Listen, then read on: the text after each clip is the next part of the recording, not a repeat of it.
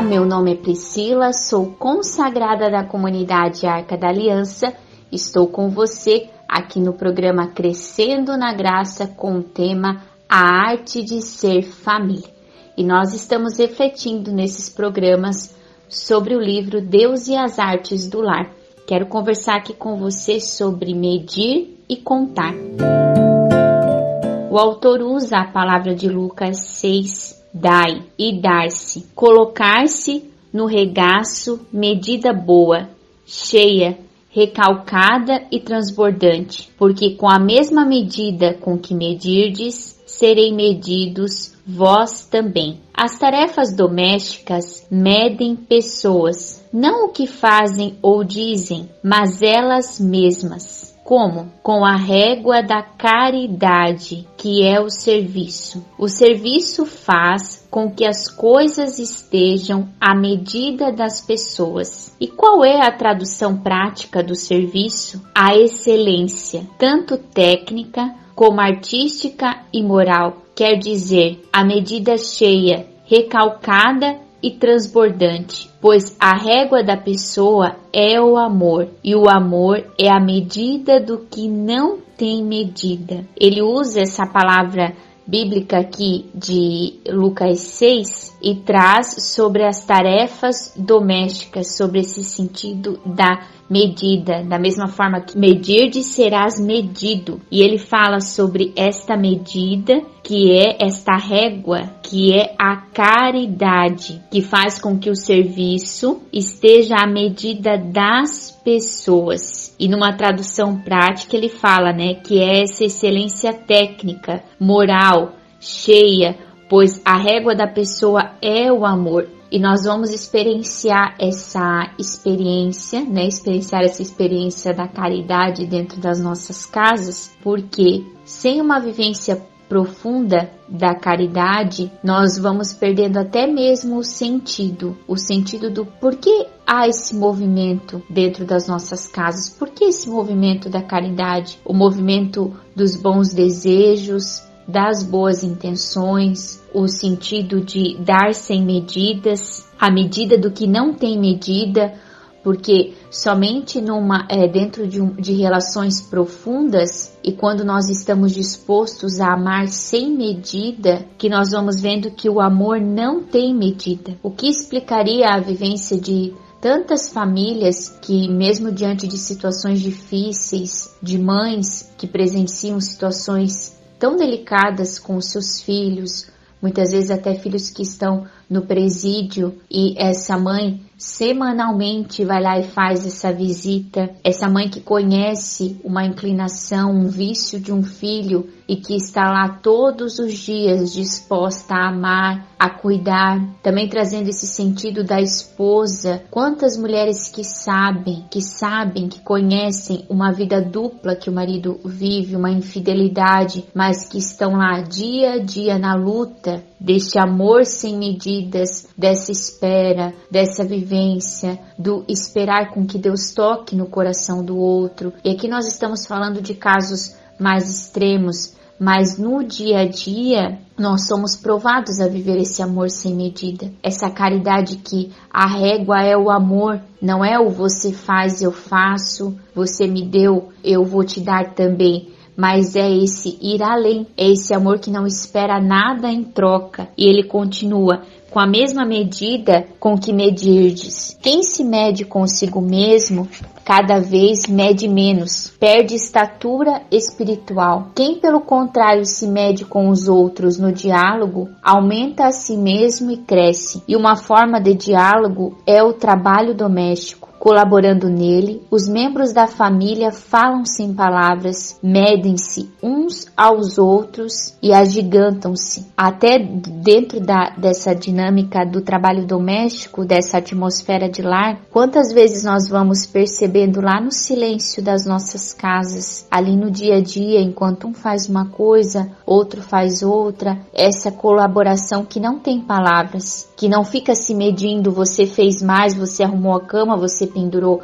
a toalha eu faço isso, você faz aquilo, se você não fez isso, eu não vou fazer aquilo. Mas é o agigantar-se diante das atividades. Colocar-vosão no regaço, lugar materno por excelência. O regaço é onde Deus deposita seus tesouros, não somente para a mulher, mas através dela para a família e a sociedade. Assim acontece no lar. Quanto mais cuidamos dele, mais os damos e quanto mais os damos, mais o temos. E ele vai continuar aqui, é, também refletindo sobre a palavra de Marcos 6. Mandou que se acomodassem por grupos, partiu os pães e os deu a seus discípulos para que os distribuíssem. Jesus não faz aparecer de repente uma tonelada de alimento, multiplica-o dosando segundo as rações necessárias, os intermediários disponíveis, os recebedores adequados e a vez correspondente, numa palavra, ao modo doméstico, porque no lar é sempre assim. O que administramos segundo as regras do trabalho humano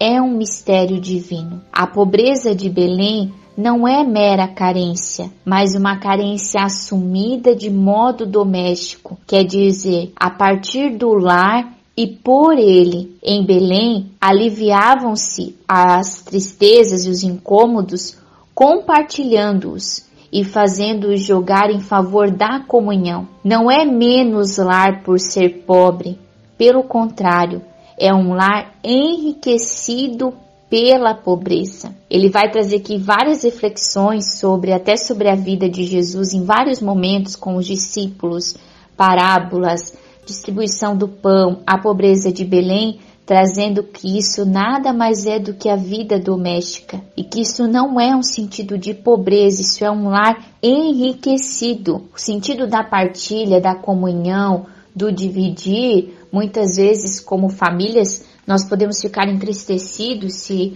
nós não temos um número que nós achávamos exatos para os filhos, para a divisão das coisas e quando se precisa dividir aquele bolo, aquele biscoito, o pedaço de chocolate, o brinquedo, quando se precisa passar as roupas, é, usou em um, usa em outro, calçado que serviu em um, serviu em outro. Às vezes nós podemos cair num risco de achar que isso é somente uma a questão de não termos dinheiro, de que isso é ruim, mas na verdade essa essa essa pobreza, esse sentido até mesmo desse modo doméstico é o que vai nos dando esse enriquecimento de lar, porque o lar é isso, a vivência doméstica é isso, ser família é isso, é aprender a dividir, aprender a compartilhar, a aprender a estar à disposição dos outros, quantas famílias que tendo condições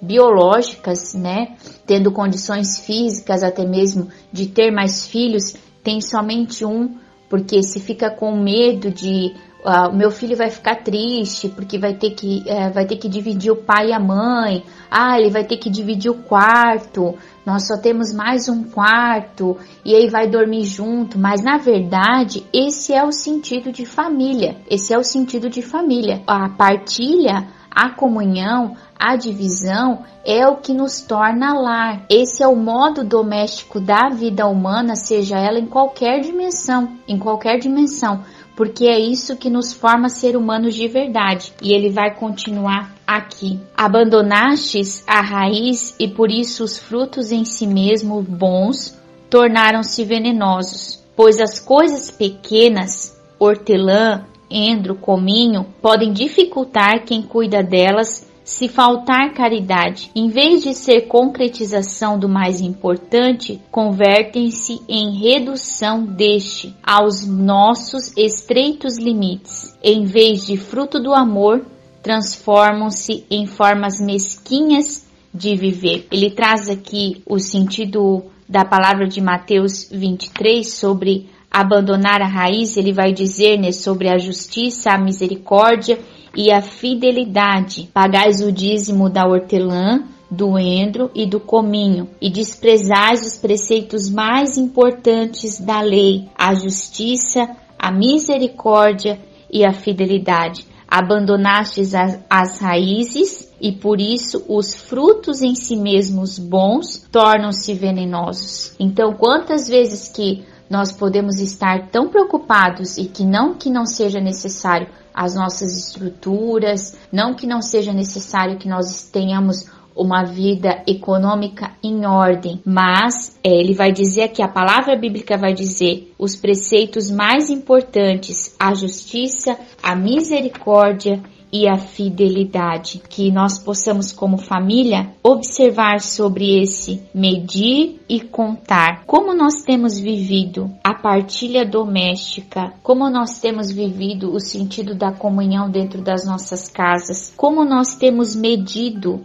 as pessoas qual é a nossa régua. A nossa régua tem sido olho por olho, dente por dente. A nossa medida tem sido você me fez, eu vou te dar o troco.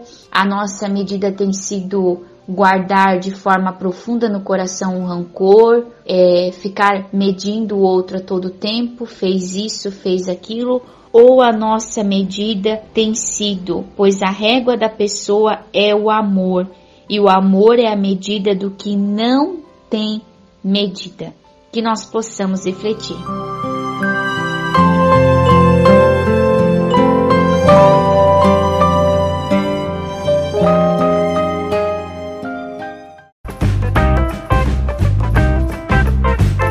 Esse podcast é uma produção da comunidade católica Arca da Aliança. Conheça mais conteúdos no Facebook ou Instagram, arroba Arca da Aliança.